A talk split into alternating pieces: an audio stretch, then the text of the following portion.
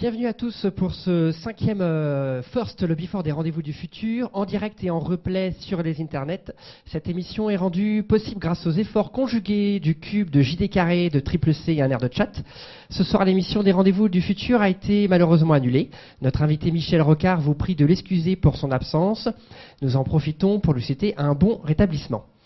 Nous devions échanger avec lui sur les questions d'empowerment, euh, mais qu'à cela ne tienne, nous vous proposons une émission exceptionnelle euh, du First, avec pas un, mais deux invités euh, ce soir qui vont nous parler innovation citoyenne. Le First, comme à chaque fois, a vocation à rencontrer des makers, des personnes qui font, qui trouvent et mettent en œuvre des innovations, qu'elles soient numériques, sociales, éducatives ou citoyennes. Euh, ce soir, Rémi Hoche euh, et moi-même euh, accueillons sur le plateau du First Léa Thomasin. Bonsoir Léa. Bonsoir. Léa donc, est cofondatrice de la plateforme dédiée aux associations Eloasso. Et nous accueillons Guillaume Villemot pour nous parler du Festival des conversations et du mouvement Bleu Blanc Zèbre. Bonsoir Guillaume. Bonsoir. Cette émission sera ponctuée par une chronique de Laura Beaubois sur une action créative positive, ce mois-ci, les incroyables comestibles et par une chronique, de Rémi Hoche sur le JT de la créativité en 3 minutes 20. Il sera temps euh, ensuite de pouvoir euh, avoir un temps d'échange et aussi un temps pour échanger aussi des, coups de cœur qui nous ont marqué euh, ce dernier mois. La règle du jeu pour vous, spectateurs, est simple. Écoutez, réagissez, posez vos questions sur Twitter en utilisant le hashtag LeFirst tout attaché. Très bonne soirée. Alors aujourd'hui, euh, pour planter un petit peu le, décor, euh, beaucoup d'activités euh, reposent sur les États, les institutions, les entreprises et ce que l'on appelle la société civile. Alors je me suis un petit peu renseigné auprès d'un grand site qui s'appelle Wikipédia pour savoir. Alors la société civile, c'est le domaine de la vie sociale civile organisée qui est volontaire, largement autosuffisant et autonome de l'État alors plus largement, ça regroupe l'ensemble des associations à caractère non gouvernemental et à but non lucratif. Alors à ce sujet, Rémi, eh, je te passe le micro pour nous présenter euh, notre premier invité et nous parler euh, d'innovation citoyenne et peut-être de société civile. Oui, bonsoir. Alors euh, Loa, Léa, pardon, on va commencer avec vous. Donc vous avez fondé avec Ismaël Lemuel Hello Asso qui est en fait la première plateforme de collecte de fonds dédiée aux associations. Et ce n'est pas rien parce que depuis votre création, je crois que vous avez collecté plus de 10 millions euh, d'euros qui représentent à peu près 4 plus de 4500 associations sur votre plateforme. Donc est-ce que vous pouvez nous présenter euh, LOASO et puis euh, nous dire un petit peu en quoi euh, elle se différencie des autres plateformes de financement participatif? Oui, tout à fait. bonsoir à tous. Alors, euh, Eloasso, bah, comme vous disiez, c'est une plateforme qui est dédiée au secteur associatif, qui est une plateforme de financement. Et en fait, euh, ce qu'on a cherché à faire, c'est d'adapter le modèle du crowdfunding. Donc le crowdfunding, qui est le financement par la foule, euh, c'est un mouvement qui est né euh, il y a très très longtemps, parce que le premier exemple de financement participatif qu'on évoque souvent, c'est celui de la Statue de la Liberté. Donc en 1875, la Statue de la Liberté, l'architecte a fait appel à une souscription publique qui a réuni plus de 100 000 personnes pour contribuer à la construction de la Statue de la Liberté. Donc en fait, le financement participatif n'a pas été inventé avec Internet, mais c'est vrai que Internet a permis un petit peu de, de structurer une méthodologie, de structurer une manière de faire et de structurer aussi des acteurs, donc des plateformes comme la nôtre, qui facilitent cette rencontre entre des contributeurs et un projet. Donc aux États-Unis, les premiers exemples euh, sur Internet étaient dans le domaine du film indépendant, puis des jeux vidéo, où euh, là encore des internautes voilà, se sont unis pour donner naissance à de nouveaux projets. Et donc en fait, nous, on s'est inspiré de toutes ces bonnes recettes, mais en prenant en compte les spécificités des associations qui, elles aussi, bien avant Internet, avaient déjà dans leur ADN le fait d'être financées de manière participative. Elles ont des, adhérents, elles ont des donateurs, elles ont des membres actifs, elles ont des bénéficiaires qui participent d'une manière ou d'une autre au budget de l'association. Mais c'est vrai que quand on euh, transpose tout ça, je dirais, sur une plateforme, ça permet non seulement de simplifier énormément cette collecte de fonds et ça permet aussi de l'étendre à une communauté plus large. Parce que pour moi, le, grand bénéfice euh, d'une plateforme web aujourd'hui, c'est la capacité de partage. C'est vrai qu'on le voit et c'est d'autant plus euh, impressionnant pour ce qui est de l'engagement parce que auparavant, la solidarité ou même la générosité était quelque chose d'assez intime en fait d'assez caché, où on envoyait des chèques euh, voilà, à des causes qui nous tenaient à cœur, mais on ne le revendiquait pas forcément. Et nous, ce qu'on cherche à faire sur Eloasso, c'est au contraire de, transformer cette solidarité assez intime en un engagement qui peut être euh, beaucoup plus public, qu'on peut partager avec ses amis, et où euh, chaque contributeur peut au final encourager d'autres personnes à venir soutenir le projet. Donc la spécificité des, pardon, LOASO, euh, c'est d'avoir pris toutes ces bonnes recettes. Par contre, on a adapté aussi notre modèle, et notamment notre modèle économique, aux euh, particularités des associations, qui sont des acteurs, euh, comme vous le disiez, à but non lucratif, qui n'ont pas forcément de ressources.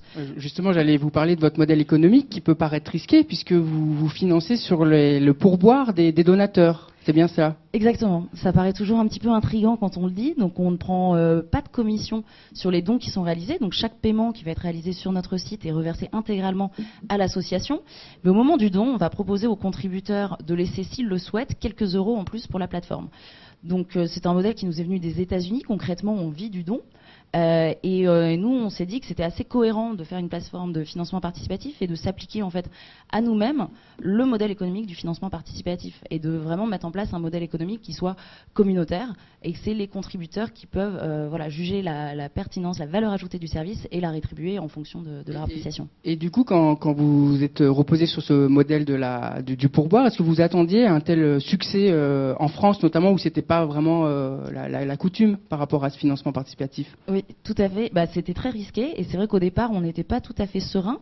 Et sachant qu'il faut savoir que lorsqu'une personne ne laisse pas de pourboire, et l'OASO perd de l'argent, parce que chaque transaction sur Internet a un coût de transaction, de traitement de la carte bleue.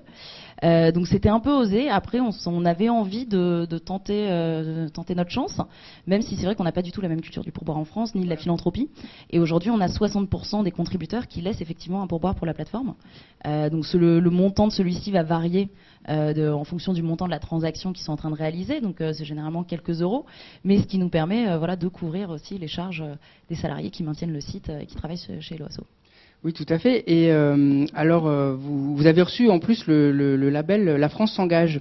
et vous avez dit que ça avait contribué notamment à accroître le nombre de visiteurs et de, donateurs sur, sur, la plateforme. Est-ce que vous pouvez nous parler un petit peu de ce label? Oui. Euh, et je pense que c'est notre modèle économique qui nous a valu d'être retenu dans le label La France s'engage parce que justement on faisait les choses différemment et avec une approche peut-être euh, plus solidaire aussi dans notre façon de faire comme plateforme. Alors excusez-moi, alors moi je suis un peu perdu. Euh, c'est quoi ce label La France s'engage De quoi s'agit-il? J'y allais. Alors La France s'engage, donc c'est un label qui a été créé par le président de la République. donc c'est un programme qui vise à euh, accompagner un certain nombre d'initiatives d'innovation sociale à euh, passer l'échelle, donc à changer d'échelle. Donc c'est des initiatives qui ont déjà fait leurs preuves. Euh, il y en a différentes, hein. il y a plein de thématiques différentes qui ont été sélectionnées. Il y a l'Institut du service civique, il y a J'accède, qui est une application mobile qui référence les lieux accessibles pour les personnes handicapées. Il y a notamment Eloasso. Et donc dans le cadre de ce programme, bah, déjà c'est quand même une belle reconnaissance que d'être soutenu par le président de la République et de manière plus opérationnelle par le ministère qui en charge la vie associative. Donc pour nous, ça a contribué effectivement à faire quasiment x2 sur tous nos indicateurs. C'est énorme quand même. Parce que quand on fait une plateforme de financement et qu'on fait de la transaction en ligne, on a un enjeu de réassurance. On a un enjeu de confiance.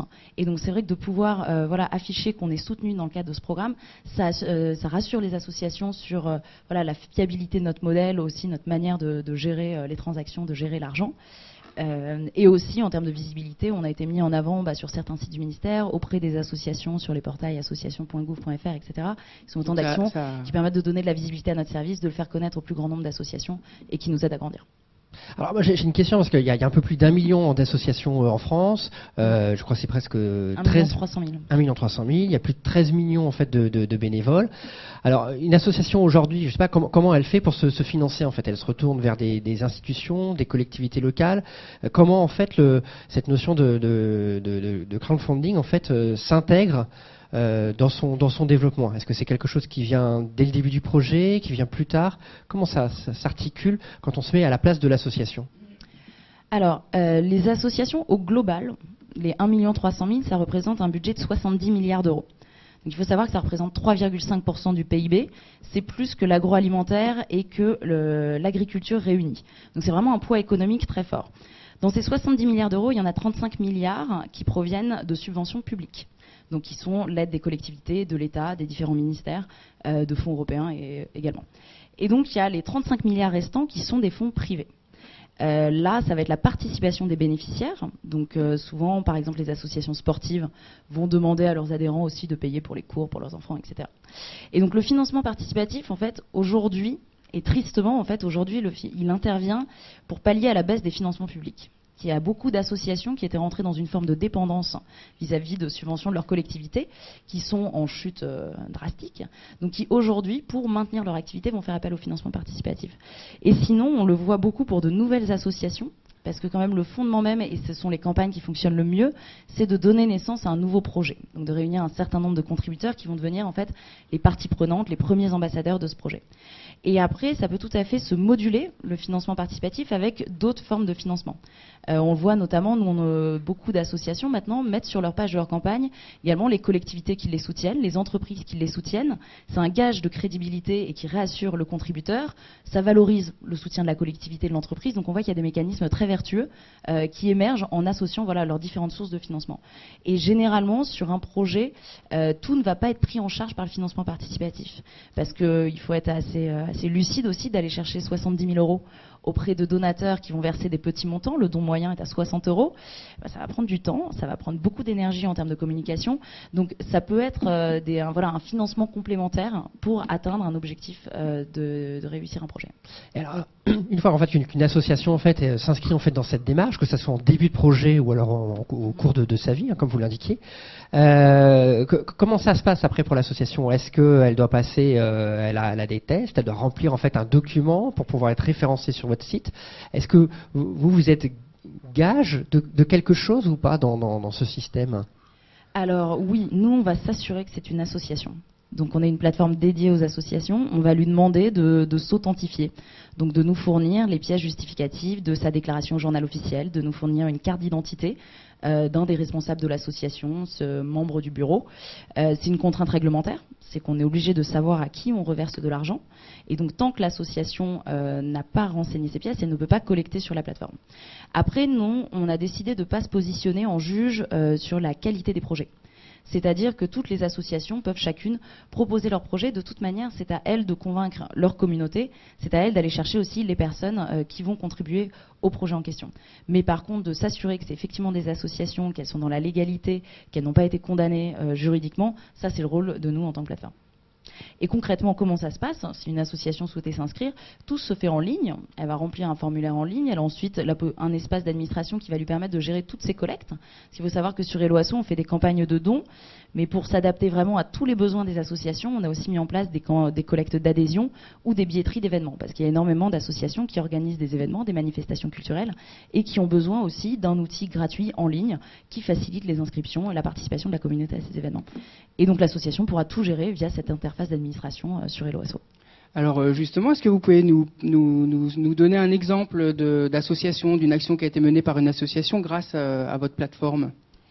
Alors euh, oui, je vais vous donner un exemple euh, d'une action réussie et un exemple d'un projet en cours et qui illustre un petit peu la difficulté euh, des financements.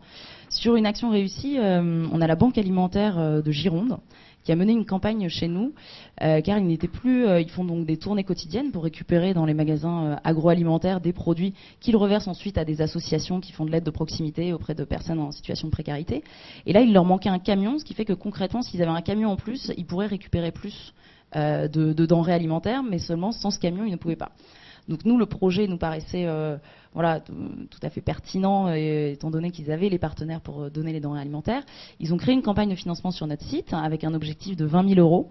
ils ont réussi à avoir l'appui de l'horticulteur, l'ostréiculteur Joël Dupuche qu'on a vu dans les petits mouchoirs, donc il a fait une petite vidéo sympa en plus au profit de l'association, il est aussi du sud-ouest, euh, et ils sont, arrivés à se financer. Et ce qui est intéressant, c'est qu'en termes de contrepartie, donc euh, les contreparties, nous sur notre site, on les impose pas.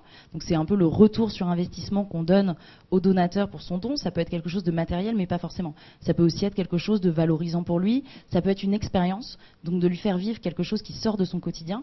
Et c'est ce qu'on a fait avec la banque alimentaire, où une des contreparties euh, les plus élevées pour un don de 500 euros était de passer une journée de bénévolat euh, donc aux côtés d'un bénévole de la banque alimentaire dans le camion à faire la tournée quotidienne. Et la banque alimentaire au début m'a dit mais non, ils donnent déjà de l'argent, on va pas leur demander en plus de devenir bénévole. Et au contraire, c'est ce qui a, ça a super bien fonctionné parce que les contributeurs ils veulent aller plus loin en fait. Et c'est un peu le principe euh, du crowdfunding, c'est de dire on n'est pas là en train d'envoyer un chèque à une boîte noire euh, qui est une association où on ne sait pas ce qui va être fait de notre argent, on ne sait pas qui est derrière, on ne sait pas qui va mener le projet.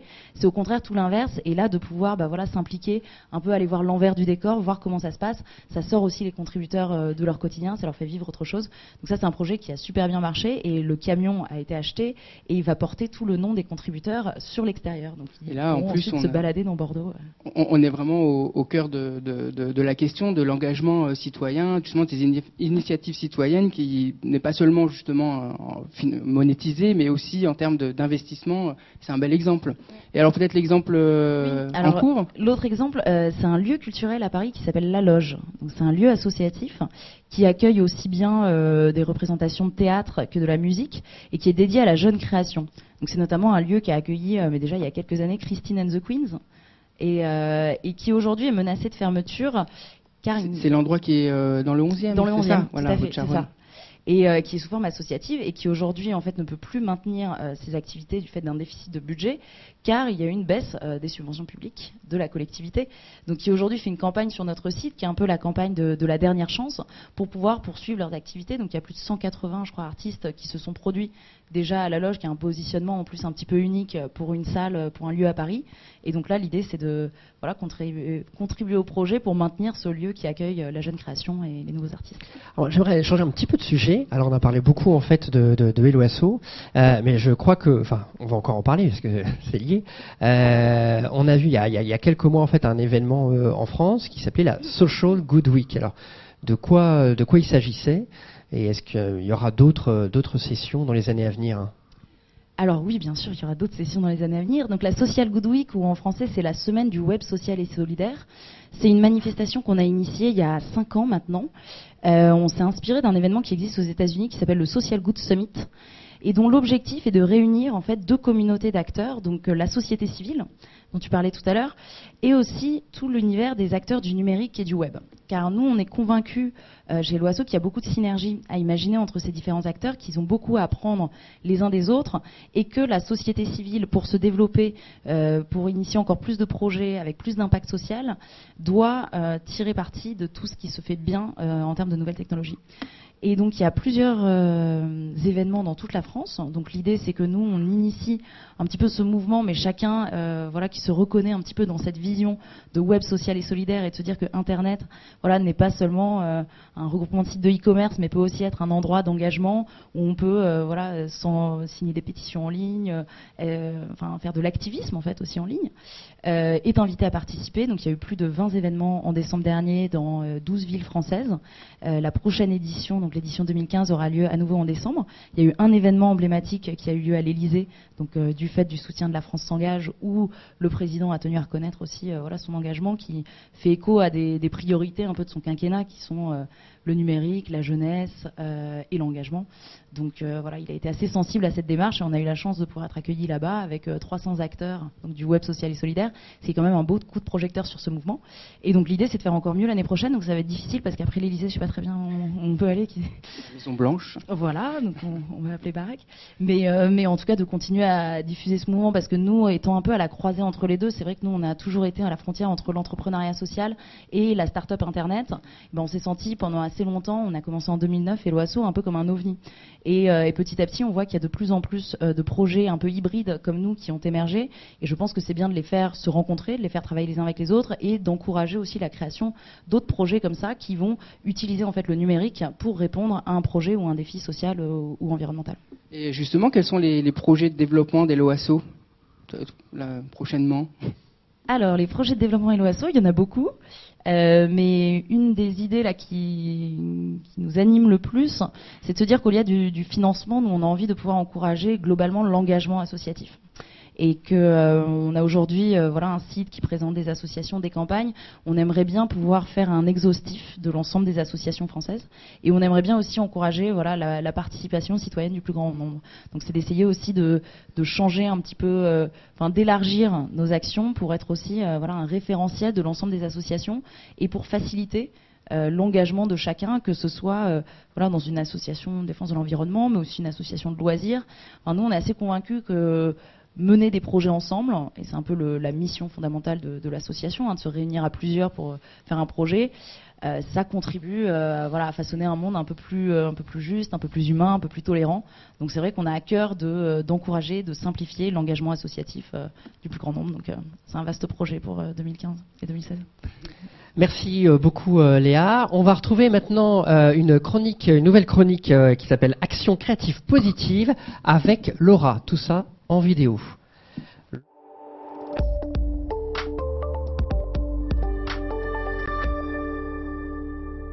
Eh bien oui, il s'agit de la carotte. La carotte, celle-ci en tout cas, je ne l'ai pas trouvée dans un marché traditionnel ou sur les étals de supermarché. Je l'ai trouvée avant-hier dans le jardin de mon voisin. Eh bien, savez-vous d'où ça vient, cette initiative comme ça, de mettre à disposition ces fruits et, et ces légumes également, mais aussi ces fleurs? Eh bien, je me suis renseignée sur Internet et je suis tombée sur un site totalement fantastique, puisque maintenant ça fait sept ans que ça dure, un mouvement citoyen qui a pris forme en Grande-Bretagne qui s'appelle les incroyables comestibles.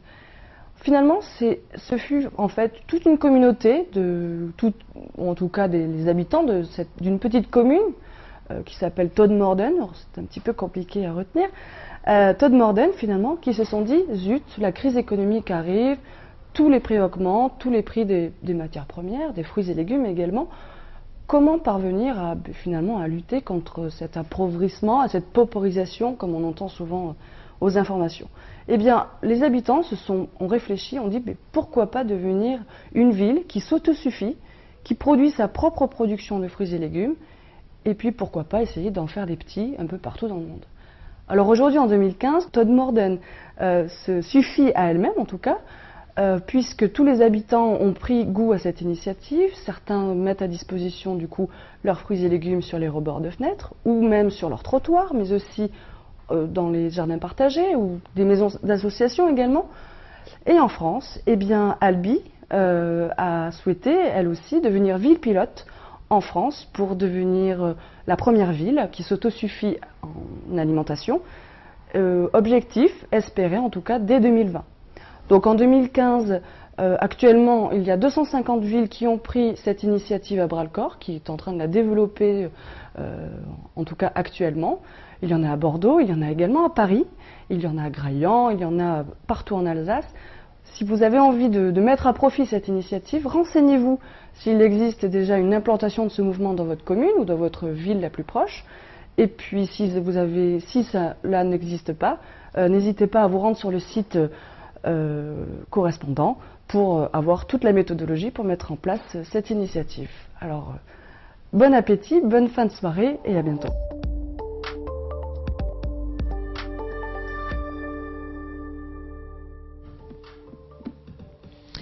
Ben, merci, merci beaucoup en fait à Laura en fait pour cette, euh, cette chronique.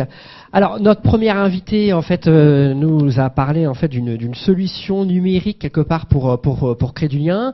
Là Laura nous a parlé même de, de nourriture de nourriture peut-être au sens propre. Euh, alors rebonsoir Guillaume Vimo. Alors vous, vous prenez un peu le contre-pied par rapport à ces questions de, de, de, de numérique ou avec cette histoire-là de festival des conversations. Alors, de, quoi s'agit-il euh, Nous, plus numérique, on, coupe là, on coupe les téléphones, euh, on rend l'antenne Non. non, surtout pas. Non, non, surtout pas. Non, non, bonne nouvelle, non. non, non, surtout pas. Euh, c'est pas d'opposer quoi que ce soit. C'est de dire aujourd'hui, on a différents modes de conversation qui sont à notre disposition. Et au contraire, on a cette richesse-là. on a cette richesse qui fait qu'on peut décider de quand on peut parler. Vous vous rendez compte que jusqu'à il y a finalement une dizaine d'années, on avait un seul mode de conversation, c'était l'oralité. On avait, alors soit on était obligé d'être comme on est là, c'est-à-dire en tout cas nous sur le plateau, euh, et euh, on est obligé de se voir pour avoir une conversation.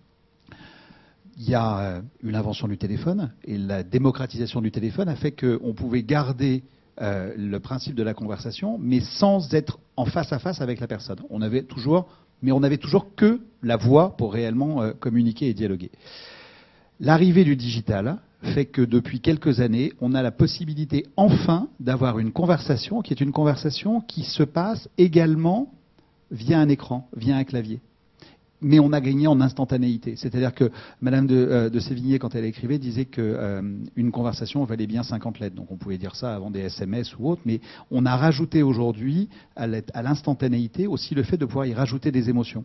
On y a mis les émoticônes, euh, entre autres. Tout ça fait qu'aujourd'hui, on est en train d'assister à un vrai bouleversement, à mon sens, qui est que on peut dompter tous ces outils-là et on peut créer des tas de conversations en même temps, en appliquant exactement les mêmes règles que les conversations que l'on avait, euh, j'allais dire, avant ou qui étaient simplement sur un seul, un seul mode de fonctionnement. Euh, et ça, c'est excessivement nouveau et c'est excessivement important. C'est une source de richesse hallucinante. C'est-à-dire qu'on est capable en un temps réel, aujourd'hui, de pouvoir dialoguer avec des gens qui sont à côté de soi ou pas, euh, qui sont sur d'autres continents, mais surtout, c'est qu'on peut, on n'a plus de contraintes. Encore une fois, tout à l'heure, avant, on avait cette contrainte de euh, l'espace, on avait cette contrainte du temps. Euh, aujourd'hui, on n'a plus ça. On a euh, les outils qui nous permettent en permanence de, euh, de pouvoir échanger et dialoguer. Regardez le nombre d'écrans que vous avez devant vous, le nombre d'endroits avec lesquels vous pouvez converser en même temps. il, y avait, il, y avait, une compétition, donc voilà, je, je, suis venu avec ce qu'il fallait. mais alors, le festival des conversations, de, quoi s'agit-il? Alors, l'idée, c'est. L'idée, justement, c'est de montrer qu'on a besoin de se parler. C'est-à-dire que, quelle que soit la forme que la, la conversation va prendre, on a besoin d'échanger. On a besoin d'être les uns avec les autres. Donc, là où, en revanche, je suis un poil rigoureux, euh, ou en tout cas euh, intransigeant, c'est sur le fait de dire si on veut une vraie bonne conversation, il faut avoir l'état d'esprit qui vous permet de vous glisser dans une conversation. Peu importe le support. Si vous faites trois choses en même temps, vous n'aurez pas une bonne conversation. C'est-à-dire que si vous êtes à la fois sur votre écran, vous êtes en train euh, d'envoyer un SMS, d'envoyer un mail et de regarder ce qui se passe à la télévision, c'est pas une conversation. Mais au même titre que si vous êtes euh, en couple euh, dans un restaurant, c'est toujours très drôle. Euh, quand vous demandez au restaurateur quels sont les moments où les plus calmes, il vous explique que c'est le jour de la Saint-Valentin. et je trouve ça terrible parce que et vous vous rendez compte que finalement on a, on est à deux à table, enfin, où les gens sont à deux à table avec un écran et que l'écran permet de relancer la conversation. Donc on est en réalité à deux et demi à table. donc l'importance du festival, ou le rôle du festival, c'est en tout cas de montrer que un, comment on fait pour se parler. On essaye de mettre, on met chaque année en, en avant une thématique qui nous paraît être particulièrement importante. L'année dernière, on, euh, on, avait comme thématique la ville et d'essayer de montrer comment les villes étaient aujourd'hui euh, des espaces qui avaient probablement détruit les conversations. Prenez les bars d'immeubles, entre autres, ou prenez un ascenseur. Moi, je trouve toujours très intéressé. Je regardais ce qui est euh, écrit dans le hall de votre immeuble ici. Regardez à quoi sert l'ascenseur. c'est intéressant de monter dans un ascenseur et de voir aussi le comportement de quelqu'un quand vous lui dites simplement bonjour. vous avez une espèce de peur dans le regard tout d'un coup et donc l'objectif du festival, c'est de redonner quelques bonnes pratiques, redonner quelques simplement envie d'oser se mêler à une conversation en disant vous prenez pas un grand risque aujourd'hui à aller parler euh, à, quelqu'un et au contraire choisissez la meilleure forme. Euh, posez-vous la question de l'outil le plus adapté, parce que ça on constate, en revanche, on intervient pas mal dans les entreprises, on constate aussi que l'utilisation abusive du mail et surtout de la mise en copie euh, est quelque chose qui fait euh, largement augmenter le taux de stress euh, des, salariés d'une entreprise et en plus vous empêche de couper un certain nombre de choses. C'est-à-dire que vous vous retrouvez à répondre à un mail à hein, 2h du matin un samedi. C'est une vraie bonne question de savoir qu'est-ce qui se passait il y a 10 ans quand vous ne le faisiez pas. Ça ne changeait pas fondamentalement la phase des choses. J'ai une petite question en fait. donc le, festival, en, quoi consiste-t-il En fait, il y a, des, thématiques, il, y a des thématiques. Il, y a des, lieux de, de, rencontre. Tout à fait. Il y a des thématiques, il y a des lieux de rencontre. Donc cette année, la thématique, c'est des conversations pour les jeunes. Euh, quelles sont leurs formes? À quoi elles leur servent? Comment ça fonctionne? On a euh, des lieux de rencontre. Donc on sera euh, à la Gaîté Lyrique. donc il y a une thématique qui se passe principalement en avril. et ensuite, on a un certain nombre de, de moments dans l'année un certain nombre de moments euh, dans l'année où on se retrouvera. Euh, on ira à Bordeaux d'ailleurs euh, au mois de septembre. donc on aura quatre, quatre grands temps forts dans, dans l'année, avec une journée en tout cas qui est la journée de la conversation, qui est le 16 avril, avec un certain nombre de, de, rencontres. on ira dans des, dans, dans des quartiers, dans les Hauts-Danières, rencontrer un certain nombre d'associations, avec des jeunes pour leur montrer pourquoi c'est important de se parler aujourd'hui, euh, pourquoi c'est important de, euh, de, renouer simplement un échange. Je lisais hier, euh, il y avait une, interview de Marie Calter qui disait que on avait oublié, parler des, des dissensions entre, les religions ou entre les, pays. Il disait, mais il avait conseillé à Hollande d'aller voir Poutine, entre autres au moment de, des tentatives de paix pour rapprocher l'Ukraine et la Russie, en disant va aller, allez les voir, parlez-leur. Le, simplement le fait de mettre la main sur l'épaule de quelqu'un peut aussi être considéré comme étant un, début d'une conversation. Donc c'est ce genre de choses-là qu'on met, euh, met en avant. Alors, euh, dans le Festival des conversations, je crois que vous aviez initié un palmarès euh, des villes les plus conversationnelles. Oui. Il, il existe toujours Oui, tout à fait. Tout à fait. Euh, Et, et alors, euh, du coup, justement, ce qui est intéressant, c'est que vous, j'avais lu une interview où vous disiez que ça pouvait aussi favoriser des, des initiatives, des actions euh, citoyennes euh, par la conversation. Euh, et du coup, le, le- le classement, alors comment vous l'établissez Par rapport à quels critères Et est-ce que Montpellier est toujours la, la première ville conversationnelle? Ouais, Je crois qu'en probablement. 2013, hein, Ouais, probablement. Euh, Montpellier est probablement la ville qui aujourd'hui met le, le- plus de, de choses, de, de choses en lumière et de choses en, euh, en place. Il y a eu d'autres initiatives l'année dernière, c'est Villepinte qu'on avait, qu'on avait récompensé au travers d'un projet qu'ils euh, qu'ils ont eu de jardin euh. On parlait tout à l'heure avec le reportage justement de l'importance de ces jardins. C'est du lien social excessivement important aujourd'hui et on se rend bien compte que l- on a besoin de ça tous autant qu'on est. Euh, et, euh, et justement, l'apparition de tous ces écrans nous permet aussi de rompre euh, ces, solitudes et ces, moments-là. Donc pour revenir aux, villes, donc Montpellier l'a été, Villepinte l'était l'année dernière, et Villepinte, ce qui moi m'avait intéressé dans la démarche de Villepinte, c'était de dire, ils voulaient, ils avaient construit, ils avaient réservé un, un petit lopin de pour y construire un, jardin, un principe de jardin partagé, mais toute la démarche, depuis la conception jusqu'aux graines, jusqu'à la façon de choisir les personnes qui, euh, allaient cultiver un morceau de terre, ça a été tout un travail qui a été fait pour l'ensemble de la ville, ce qui était excessivement important. Souvent, vous constatez que c'est fait pour des quartiers. Là, c'était un vrai travail et un vrai projet municipal qui concernait l'ensemble des, habitants et sur la façon d'aller identifier les terrains, d'aller identifier les, euh, volontaires ou les gens qui euh, soumissionnaient pour avoir un lopin de terre. Et derrière, ils avaient été aussi assez malins dans la façon euh, d'attribuer les terrains. C'est-à-dire que si vous faisiez des carottes, Léa qui était à côté de vous ne pouvait pas faire de carottes. Il fallait qu'elle fasse un produit qui soit complémentaire. Pourquoi? Parce que derrière, ça, en- ça entraînait forcément un échange et un dialogue entre vous sur euh, ah oui bah tiens moi j'ai trop de carottes et euh, est-ce que je peux proposer euh, des pommes de terre ou que sais-je, y compris sur les sur les graines où après ils avaient montré un principe. Et je trouve que ce genre d'initiative là est excessivement important parce que justement ça remet des choses simples qui sont des choses de bon sens. Quand on dit aujourd'hui à un enfant ou un ado ou un adulte pose ce téléphone, on est en train de parler ou on est à table, c'est du bon sens. C'est comme quand on explique qu'il faut éteindre la télévision quand on a Vous pensez que c'est les parents qui. c'est Non, je pense que ce sont les enfants aujourd'hui qui éduquent les parents à l'utilisation des conversations. Non, mais c'est vrai. Regardez l'utilisation, par exemple, des tablettes chez les seniors, euh, qui deviennent aujourd'hui une façon de briser un isolement familial en reparlant. Euh, ce sont les, les petits enfants qui forment les grands-parents euh, pour plein de raisons. D'abord parce que je pense qu'ils ont plus de patience et surtout c'est qu'ils savent. Donc on est dans une logique en même temps, en plus de, de rapport inversé permanent à l'information. Et là aussi, on est dans cette logique de- d'échange et ça devient des sujets de conversation. Sur les initiatives, euh, par contre, vous parlez aussi qu'il y en a certaines qui sont excluantes. Par exemple, euh, à Paris, c'est pas forcément une ville très conversationnelle, et vous parlez de notamment Paris Plage, on peut le citer, qui pour vous ne paraît pas un événement euh, qui est favorable à l'échange, à le. Euh, Je trouve pas que ce soit un endroit dans lequel on se parle énormément. Mais, non, non, non, mais- vous avez raison. Que, parce qu'en plus, euh, sur les réseaux sociaux, vous parlez aussi de, de schémas conversationnels. Donc, euh, est-ce que est-ce qu'il y a une bonne pratique de la de la conversation par rapport à un événement, une initiative? Je pense qu'il y a plusieurs choses. Je pense qu'il y a d'abord il y a euh, un vrai problème culturel en France par rapport à ça. On travaille avec une association qui est aux États-Unis, ce qui nous permet d'avoir un relais du festival aux États-Unis, qui s'appelle Free Convo. Free Convo, ils sont à New York, à Los Angeles, et ils sont en Angleterre, à Londres également. Euh, ils font un truc que je trouve mais euh, juste extraordinaire et qui fonctionne pas en France Euh, parce qu'on l'a essayé et honnêtement ça a été très compliqué. Ils viennent par exemple à Central Park au printemps, été, automne, hiver, peu importe. Ils installent des canapés, des tabourets, un morceau de carton, ils écrivent le sujet de la conversation et ils disent aux gens venez et venez vous mêler aux conversations. Et vous avez en permanence un flux de gens qui, spontanément, viennent se poser, viennent parler et viennent se mêler à la conversation, viennent apporter leur pierre à l'édifice. En plus, une conversation, ça n'a pas besoin d'être un truc très prétentieux et très sérieux. On peut parler. Le premier sujet de conversation des Français, c'est la météo. hein. Euh, donc ça peut être très léger comme, euh, sujet. En France, on a l'année dernière, on avait un partenariat avec les berges euh, rive gauche. Euh, et on avait à disposition les conteneurs qui étaient sur les quais, qui étaient ouverts, où on avait donc des espaces de conversation. Ça a été un enfer que d'aller recruter des gens. C'est-à-dire qu'il fallait quasiment les menacer en leur disant mais venez, je vous jure, on, on vous veut pas de mal. Euh, en revanche, ce qui moi était excessivement intéressant et très positif, c'était la façon dont les gens repartaient après ce moment-là. C'est-à-dire que les gens disaient ah oui, vous avez raison. Ah oui, j'ai passé un bon moment. Et voire même s'échanger du numéro de téléphone ou pas, mais peu importe, c'était que tout d'un coup, on se rendait compte que finalement, aller oser parler à l'autre, bah, ça peut tout d'un coup se ouvrir quelque chose et déclencher quelque chose.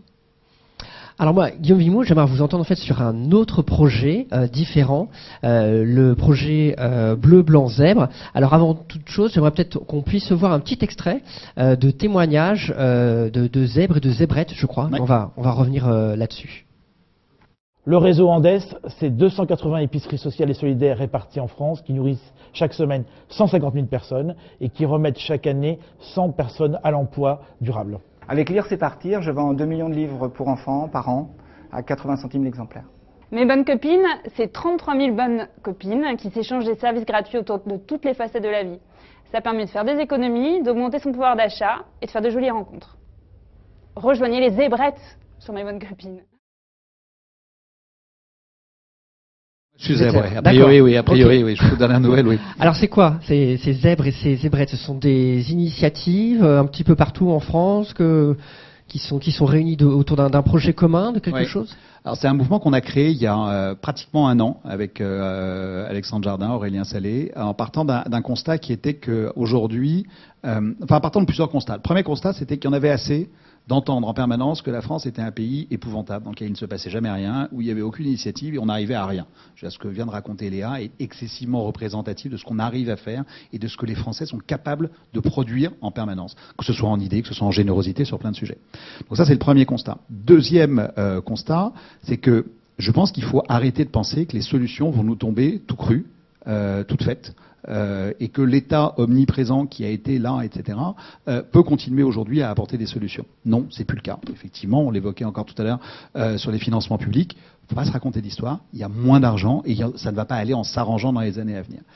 Et puis, troisième chose, c'était qu'il existait donc des talents qui faisaient des choses, mais qui étaient coincés dans une espèce de verticalité, qui fait que on met les associations d'un côté, on met les entreprises de l'autre, euh, on met ce qu'on fait à Bordeaux d'un côté et on veut surtout pas le partager avec ce qu'on fait à Paris ou à Lyon, on met ce qu'on fait à Guéret et on veut le pas montrer à Ajaccio, etc. Euh, donc on s'est dit, il faut arrêter ça. Et Alexandre faisait des choses dans son coin. Il a créé il y a une quinzaine d'années euh, Lire et faire lire. Euh, on avait les uns et les autres des euh, différents types d'actions. On s'est dit mais pourquoi est-ce qu'on n'essaierait pas de les réunir et de créer une plateforme commune qui permettrait de les mettre en avant? Avec un principe qui était de dire ce qu'on veut c'est réunir des gens qui font, donc ce qu'on appelle des faiseux. ou nos zèbres, peu importe. Mais en tout cas, qui sont des gens qui font et qui apportent concrètement une solution dans tous les secteurs d'activité. On a démarré avec 15 actions l'année dernière, euh, qui allaient depuis, euh, là vous avez montré trois, euh, trois exemples, il y en a un moi que je trouve mais exceptionnel dans les trois, il y en a, aujourd'hui on en a 100, donc je ne vais pas m'amuser à tous les, euh, je et puis j'ai pas vocation à donner des bons points aux uns et aux autres, mais dans ceux que vous avez montrés, Vincent Safra, qui est la personne qui est passée au milieu, vend effectivement 2 millions de livres par an à 80 centimes l'exemplaire. C'est-à-dire qu'il va là où personne ne va. Vous n'avez pas de FNAC, vous n'avez souvent pas de bibliothèque. Euh, et il est capable du coup d'apporter de la lecture à des gens qui n'ont pas la possibilité d'y avoir accès. Soit une possibilité physique, soit une possibilité euh, d'un- d'une gêne à un moment donné de rentrer dans une bibliothèque avec un de ses enfants parce qu'on ne sait pas lire soi-même et qu'on n'est du coup pas capable de, euh, d'emmener son enfant chercher, chercher un livre. Vous vous rendez compte 4, 2 millions d'exemplaires vendus par an. Il l'a fait tout seul. Il l'a fait sans demander qui, quoi que ce soit à qui que ce soit au niveau étatique. Bah, à lui tout seul, il a une diffusion qui est quand même assez, euh, remarquable. Donc l'objectif de Bleu Blanc Zèbre, c'est véritablement de regrouper tous ces faiseux dans tous les secteurs d'activité et d'être capable à la fois de dire euh, bah, regardez, ça existe, et venez les implanter chez vous, et d'avoir une action à destination des collectivités territoriales, enfin des collectivités locales, en l'occurrence les mairies, pour dire aux maires, bah, regardez, venez chercher chez nous, il y a peut-être des choses que vous pouvez implanter et qui vont régler tout ou partie, en tout cas une partie, de vos solutions. Et ce que l'on croit, et ce sur quoi on travaille surtout, c'est de dire ne arrêtons les cloisonnements. Donc on peut mettre côte à côte, euh, il n'y a pas une solution, il y a des solutions. On peut mettre côte à côte euh, Blablacar, qui vient de lever quelques centaines de millions d'euros, et WeMove, qui apporte aussi des solutions de mobilité. Mais parce que quand j'ai un problème ou quand je cherche à régler une situation, j'ai pas forcément une seule solution qui se présente à moi. Il peut y avoir un, et je me fous de savoir en tant qu'usager si c'est une assoce, une entreprise, une entreprise cotée, etc. Alors euh, justement sur le site euh, très bien fait Bleu Blanc Zèbre, euh, vous vous dites engagez-vous une minute, une heure, un jour. Alors concrètement comment comment on peut s'engager une minute, comment on peut s'engager une heure, un jour, comment on peut devenir un zèbre? Alors, on est tous potentiellement des zèbres. Euh, S'engager une minute, c'est très simple. Euh, vous voyez une action qui vous plaît, vous voyez le mouvement bleu blanc zèbre, vous avez euh, certainement un site, une page Facebook, un compte Twitter, donc il s'agit de liker ce que vous avez vu. Ça, c'est l'engagement le plus simple. Engagez-vous une heure, c'est à côté de chez vous, il se passe certainement des choses que moi je connais pas. Euh, et ce qui se passe dans votre rue, euh, ce que vous vous avez fait, euh, qui permet, c'était l'exemple de ce qu'on a vu dans le petit reportage, c'est démarrer dans un village, c'est excessivement intéressant, c'est une bonne pratique. Bah, plutôt que de la garder pour vous, faites-la nous partager et on va derrière la répandre. Et ça, c'est la force du digital aujourd'hui, c'est que ça nous permet de répandre ça et de le rendre accessible à des millions de personnes potentiellement. Euh, et engagez-vous un jour. Euh, là, c'est plus engageant, effectivement, c'est de dire, bah, devenez vous-même un des porte-parole d'une des actions pour les implanter sur votre territoire. Et justement, euh, ce qu'il faut rappeler, c'est qu'il y a une sorte de réseau social euh, des ZEP qui est le paddock, où Oui. justement on peut valoriser ses actions, les afficher, se mettre en réseau avec les autres zèbres pour justement créer ensemble des, être ensemble dans les initiatives. Ouais, tout à fait. C'est que, alors, c'est venu parce qu'on s'est, parce que d'abord, aujourd'hui, donc, on a cette centaine d'actions. On est en train de les regrouper euh, dans ce qu'on appelle des bouquets euh, par thématique, parce que quand on a en face de, nous un élu qui nous dit, euh, bon ben moi j'ai une problématique de retour à l'emploi. Bon, ok. Et c'est pas toujours très clair, et on n'est pas nous-mêmes toujours très clairs dans la façon de, mettre en avant certaines choses. Le fait d'avoir ces, bouquets, ça lui facilite la vie puisqu'il va avoir un représentant à un moment donné qui a chaîné les unes aux autres toutes les différentes solutions capables de résoudre la problématique du retour à l'emploi. Euh, et le principe du paddock, c'est justement de faire circuler d'abord l'information entre les différents zèbres, et puis de facilement avoir quelqu'un qui peut dire, ben moi j'organise telle chose à tel endroit. Alors on modère, c'est pas publié comme ça tout de suite parce qu'il faut quand même qu'on euh, fasse attention. Euh, et puis tout n'est pas euh, reproductible en plus euh, à l'envie et euh, qu'on vérifie si on a en face de nous quelqu'un qui euh, cherche juste à avoir euh, deux secondes de notoriété et derrière escroquer les gens ou s'il y a un peu de fond. Merci beaucoup euh, Guillaume Vimou. On pourrait converser en fait pendant des heures en fait sur toutes euh, sur toutes ces initiatives. On va faire un petit break avec euh, la chronique euh, de Rémioche, le GT de la créativité, tout de suite maintenant.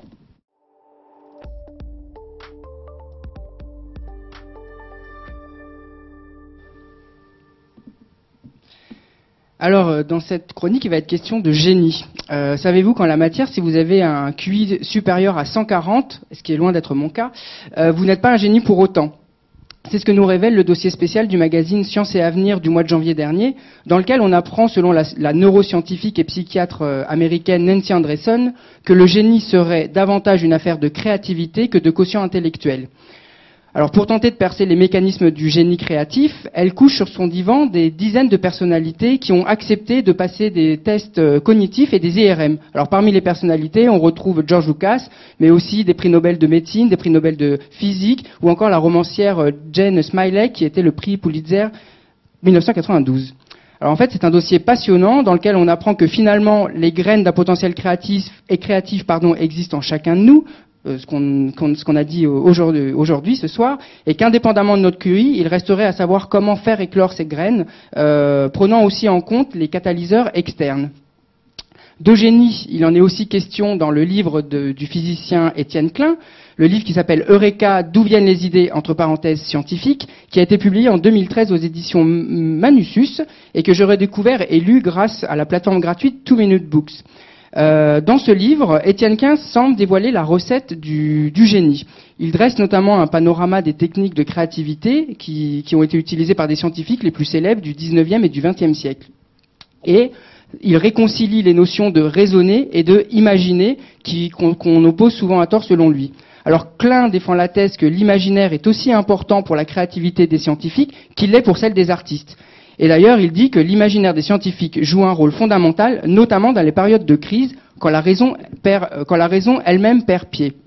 D'ailleurs, j'ai envie de citer un exemple que, que Klein, euh, dont Klein parle dans son livre, qui est celui de Schrödinger, le prix Nobel de physique en 1933. Il butait pour résoudre une équation, et on apprend, figurez-vous, que c'est au terme d'un épisode érotique fulgurant et tardif avec une de ses anciennes maîtresses que Schrödinger fit sa grande découverte, l'équation qui porte son nom. Voilà, je suis pas sûr que ça marche à tous les coups, mais on peut toujours essayer. Et enfin, euh, Charles Antoine, est-ce que tu, le 11 février dernier, tu as fait ton coming out comme moi et comme euh, à peu près un millier de personnes? Bon, ne réponds pas tout de suite. Je veux évidemment parler des coming out du conspirateur positif. Euh, alors, de quoi il s'agit? Il s'agit d'une campagne de mobilisation lancée par nos amis de l'Institut des futurs souhaitables qui cherche à valoriser et promouvoir les valeurs de la créativité et de l'optimisme. Alors le 11 février dernier, c'était donc la, campagne de lancement où chacun était invité à acclamer haut et fort sur les réseaux sociaux qu'on était un optimisme offensif, un résistant créatif, un hacker vaillant, bref, un acteur joyeux du changement prêt à s'engager. Tous ces slogans, c'est ce qu'on retrouvait évidemment euh, dans la campagne des, conspirateurs. Alors tous les 11 du mois, euh, en écho à la manifestation du, du 11 janvier dernier en France, il y aura des événements pour rendre concret ce mouvement à travers des grandes et des petites actions à mener. D'ailleurs, sur le site des conspirateurs positifs, vous trouverez bientôt des idées d'action concrètes qui ne coûtent rien et qui, mises bout à bout, euh, l'air de rien, risqueraient euh, bien de changer le monde. En tout cas, on y croit ici. Donc, rendez-vous le 11 mars prochain pour passer de la mobilisation à l'action. Merci beaucoup euh, Rémi pour ce JT de la créativité. Alors Rémi nous a parlé de, beaucoup d'initiatives, de graines aussi. Hein. Je sens qu'il y a des choses en fait qui poussent. On parle de, de, de conversation, de liens. Euh, je n'ai pas entendu en fait Rémi parler de, de, de, de, des différents acteurs et notamment en fait des, des, d'un secteur euh, qui, euh, qui, qui, existe depuis pas mal d'années. Donc je me retourne vers vous là pour qu'on dialogue là sur, ce, sur cette, cette, question des, de l'économie sociale et solidaire. C'est un secteur qui existe depuis, depuis longtemps. Alors en quoi Alors je me tourne peut-être plus vers, Léa. En quoi là le, numérique apporte quelque chose de nouveau? Parce que finalement, il y a déjà eu beaucoup d'initiatives, de, de, choses qui se font, même avant les zèbres aussi. Euh, comment ça, s'articule ou euh, est-ce qu'il y, a une place pour, pour les actions que, vous représentez? Euh, bah, Tout à fait, j'ai la sensation qu'il y, a une place, mais il y a surtout un besoin qu'il y a beaucoup, en tout cas moi je le vois clairement pour les associations, c'est que la solution qu'on leur propose aujourd'hui, elles ne l'avaient pas avant, donc elles accueillent ça de manière plutôt très favorable. Après, il y a, euh, euh, il y a vraiment pas de profil type, je dirais, dans les acteurs de l'économie sociale et solidaire. C'est un regroupement qui est très vaste, qui se fonde sur des statuts juridiques, donc je ne sais pas si euh, c'est le regroupement le plus pertinent, et je rejoindrai Guillaume aussi là-dessus, de se dire que quelque part j'ai la sensation qu'autant avant on avait vraiment euh, une organisation euh, structurée en silo où euh, voilà il y avait les méchantes entreprises d'un côté, les gentilles associations de l'autre, l'économie sociale et solidaire un peu à la croisée de tout ça. Aujourd'hui j'ai la sensation que toutes les initiatives qui vont dans le bon sens, qui apportent une solution, qui répondent à un besoin, sont plutôt accueillis très favorablement. En tout cas, nous, ça s'articule. Ma question, ce serait en fait, est-ce que le, le, le, le, numérique, alors on, on, sort un petit peu là de, mais est-ce que le numérique en fait est quelque chose en fait qui apporte quelque chose de vraiment fondamentalement nouveau, ou finalement ça permet d'accélérer, ou peut-être par rapport à ce, qu'on a, de ce dont on a discuté tout à l'heure, en fait, de mettre en relation plus facilement Quelle est le, la, Alors, la, la valeur ajoutée peut-être? Alors que la valeur ajoutée, ça va simplifier, ça va. Moi, je trouve qu'il y a un potentiel en fait de synchronisation avec le numérique. Donc, c'est de dire quand on est euh, une très vaste communauté, comment on se synchronise autour d'un projet ensemble. Et ça, c'est vrai que ça a été facilité largement par le développement de plateformes et de financement et de mobilisation, simplement de mobilisation en ligne. Euh, je vois par exemple les plateformes euh, change.org ou Avaz sont capables de synchroniser 2 millions de personnes pour avoir un poids politique, comme ça a été le cas là pour la marche pour le climat, où ensuite ils ont fait marcher des centaines de milliers de personnes dans la rue. Donc euh, ce pouvoir de synchronisation, j'ai l'impression qu'on l'avait pas avant le numérique, en tout cas à, mon sens. Mais après, euh, je dirais que ça, ça change pas la donne non plus. Ça va faciliter parfois la mise en contact, la mise en relation, mais ça ne supplée pas aux, relations humaines qui sont forcément nécessaires, à, la nécessité de se voir, à la nécessité de se rencontrer. Mais c'est vrai qu'il y a cette capacité de, faire masse euh, grâce aux, outils numériques. D'accord, donc cette question de rapport au temps. Euh, alors moi je voulais revenir sur la question du politique justement parce que euh, face à un certain échec des politiques, on a quand même justement, on en a parlé, l'impression que le, un, un contre-pouvoir citoyen émerge. Euh, et la question c'est de savoir est-ce qu'on va vraiment pouvoir se passer des politiques? Euh, Par exemple dans Bleu Blanc Zèbre, vous impliquez les maires, c'est pour eux vous vous dites que c'est des faiseux. Alors est-ce qu'on va Certains, pas tous. Hein. Certains, pas tous. Ça c'est faut le préciser. Donc est-ce qu'on est pourra quand même se passer euh, des politiques et le, le, le j'allais dire le contre-pouvoir citoyen suffira, suffira oh, je vais y arriver. Va-t-il suffire? Va-t-il suffire? Oui, dans ce sens-là. Non, surtout pas. Euh, une, une démocratie, ça vit avec des partis politiques. S'il n'y a plus de partis politiques, il n'y a plus de démocratie. Euh, ça, c'est un vrai principe de, de, base. En revanche, là où on a une vraie question à se poser, c'est que quand vous avez des partis politiques qui ont une cote de popularité qui est de l'ordre de 8 euh, auprès de l'opinion publique, vous vous dites qu'il y a un vrai problème dans leur mode de fonctionnement. Alors ce qui est très étonnant, c'est que Quand vous les prenez individuellement ou des membres de partis, vous dites ah oui, t'as raison, c'est vrai que c'est pas bien. On représente, il y a que 8% des gens qui ont confiance en nous, c'est euh, pas bien. Mais quand vous les remettez ensemble, ils lâchent pas l'affaire. Euh, et là, tout d'un coup, il y a une espèce d'amnésie immédiate qui se fait. Donc, il ne faut pas faire les choses. euh, nous, on parle aujourd'hui de révolution solidaire, euh, de dire que euh, toutes les révolutions, tous les, grands changements de notre société ont été marqués par des révolutions, qui ont été des révolutions assez sanglantes en règle générale. Vous prenez la révolution française, vous prenez la révolution soviétique, vous prenez la révolution industrielle. Il y a eu des choses qui se sont faites en opposition. Nous, nous, aujourd'hui, ce à quoi on croit beaucoup, c'est à une logique d'inclusion et de ne pas faire les, choses les uns contre les autres. C'est ce qu'on entend en permanence. Euh, quand vous regardez un fil d'info sur BFM ou iTélé, honnêtement, ça ne vous donne pas envie d'aller vers les autres. Euh, ça a plutôt tendance à euh, heurter et à séparer les, gens les uns des autres. Ce que l'on veut faire et ce à quoi on croit, c'est qu'effectivement, vous avez une classe aujourd'hui de gens qui sont sur le terrain, qui sont les élus de terrain, qui sont les maires, qui sont des gens qui ont le nez dans le coin. Vous savez que la plupart des, communes de France, les maires ne sont pas inscrits dans des partis politiques. Prenez une ville de euh, 500, 1000 habitants. Généralement, le maire n'est pas inscrit dans un parti politique. Alors on lui donne en divers droits, divers gauches, etc. Mais il n'a pas d'inscription en tant que tel. Donc ces gens-là sont confrontés en permanence à une problématique de comment je fais pour euh, euh, transporter les enfants pour qu'ils aillent euh, dans un lieu d'école, comment je fais pour avoir ma cantine qui fonctionne, etc., etc. Donc je crois qu'il faut qu'on se dise qu'on est la société civile. C'est marrant parce que dans la définition que vous disiez, donniez tout à l'heure de Wikipédia, euh, ça ne regroupe que les des associations. Donc déjà, moi, je me dis, ben, nous, on n'est pas société civile alors, parce que justement, on a euh, et associations et entreprises. Donc je crois que c'est simplement, c'est les gens ont décidé aujourd'hui de pouvoir, et c'est une des forces aussi du numérique, c'est de pouvoir, à défaut de prendre le pouvoir, de prendre en main certaines choses et de pouvoir interréagir et de pouvoir aller proposer des choses. Et c'est en ce sens-là où je pense qu'on peut faire bouger les lignes et oui, rentrer dans un rapport de force avec les politiques qui est de dire attention, vous pouvez plus faire n'importe quoi et arrêter de penser que nous ne sommes que là pour mettre un bulletin de vote à un moment donné. On est là pour agir. Qu'est-ce que vous en pensez, vous, euh, Léa?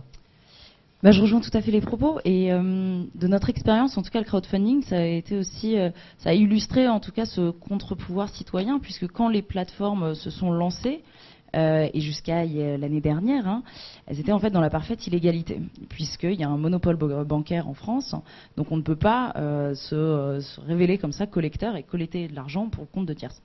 Et, devant l'ampleur qu'a pris le phénomène, il faut savoir qu'il y a à peu près 150 millions d'euros qui ont été collectés en 2014 sur des plateformes de crowdfunding, ça a quelque part amené le législateur à encadrer cette nouvelle pratique, cette nouvelle activité, mais il l'aurait jamais fait en fait sans que voilà quelques-uns des, des pionniers enfoncent un peu euh, des portes en disant bah non on va le faire, ça répond à un besoin, ça va aider des projets à se développer et quelque part je pense qu'il ne faut pas attendre euh, que les choses soient toujours euh, forcément très cadrées, réglementées et quelque part voilà poursuivre ses idées. euh.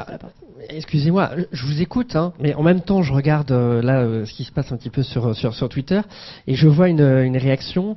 Quelqu'un qui nous dit, un, int- un internaute, là, le sujet de l'émission me rappelle le et qui rassemble plutôt que le ou qui divise.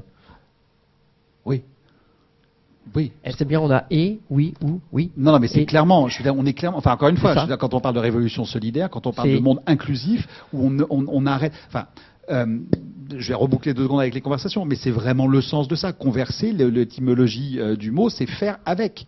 Euh, si on veut, enfin, je crois que si on veut réussir à ce que cette société redémarre sur quelque chose de neuf, parce qu'on est dans un bout de cycle, dans, un, dans, dans une fin de cycle et on est à bout de souffle, je crois qu'il faut faire avec et qu'il faut embarquer tout le monde. Et euh, je pense qu'il est vrai euh, voilà, sur le terrain, avec nos proches, autour de nous, et aussi vrai à un niveau euh, plus macro, puisque là, on arrive en fait à la fin du cycle des objectifs millénaires de développement, et le programme de l'après 2015, c'est la co-construction. C'est comment on va unir les entreprises, les citoyens, les États, pour concevoir ensemble bah, le, plan d'ici 2030 de résolution des plus grands défis mondiaux. Donc euh, cette idée de co-construction, autant avant les uns les autres se regardaient pas, autant aujourd'hui, je pense qu'elle est clé. Et dans euh, la plupart des secteurs d'activité, on voit qu'on peut plus faire euh, les uns sans les autres. Oui, c'est vrai. Et euh, alors justement, Alexandre Jardin, un des cofondateurs donc, de, de Bleu Blanc Zeb, dit euh, qu'il faut euh, impliquer les citoyens pour créer une nation d'acteurs et pas de spectateurs. Ouais. Euh, alors moi, peut-être la, la question qu'on peut se poser, c'est à votre avis, tous les, à tous les deux, est-ce qu'on a encore trop de spectateurs dans cette transition citoyenne? Est-ce que la transition citoyenne va vraiment arriver et est-ce qu'elle va vraiment s'imposer? Ou c'est encore une utopie? Alors euh, déjà, je suis tout à fait d'accord avec la citation. Je ne dirais pas qu'il y a trop de spectateurs aujourd'hui, je dirais que les, moyens de s'engager ne sont pas forcément assez connus. C'est qu'il y a la nécessité, et je pense que les collectivités peuvent jouer un rôle aussi là-dedans, de dire, plutôt que de à chaque fois réinventer euh, des programmes, des actions euh, après chaque élection, bah, de dire il y a des initiatives super, euh, la ruche qui dit oui par exemple, vous voulez mieux manger, les faire connaître, euh, de, les propulser, parce que c'est un peu le problème euh, des initiatives euh, comme la nôtre, et je pense comme certaines de Bleu Zeb, c'est à un moment il y a une question de notoriété, il y a une question que c'est des acteurs qui peuvent pas se payer euh, des, pubs télé après le 20h. hein. Donc c'est comment on se fait connaître, comment on encourage, parce qu'après une fois que le, mouvement est connu, une fois que le projet est connu, bah, il fédère plein de mais il y a la question de comment on va réussir à émerger, se faire connaître, et je pense qu'il y a plein de gens qui attendent de découvrir des projets comme cela, qui attendent ça pour s'impliquer, et qu'ils n'en ont pas forcément connaissance, on n'en parle pas dans les grands journaux, on n'en parle pas dans les médias, donc il y a un enjeu de, de faire décoller ce secteur, et le fait qu'on soit ici euh, y contribue.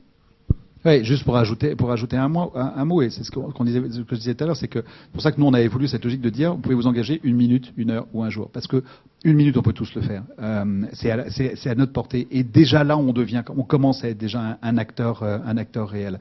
Euh, après il y a quand même une mentalité à faire évoluer, qui est qu'on est dans certains cas aussi. Assez dans une situation de confort euh, en disant ben voilà ça va venir tout rôti. Donc euh, il faut faire bouger les, lignes euh, et ce qu'on essaye aussi de faire c'est d'embarquer toute la société, y compris la, y compris la fonction publique, parce qu'il y a énormément de zèbres à l'intérieur des, à l'intérieur de la fonction publique. Eh ben, je vais vous proposer en fait de, de prendre la parole une minute chacun pour notre dernière séquence, notre séquence coup de cœur personnel.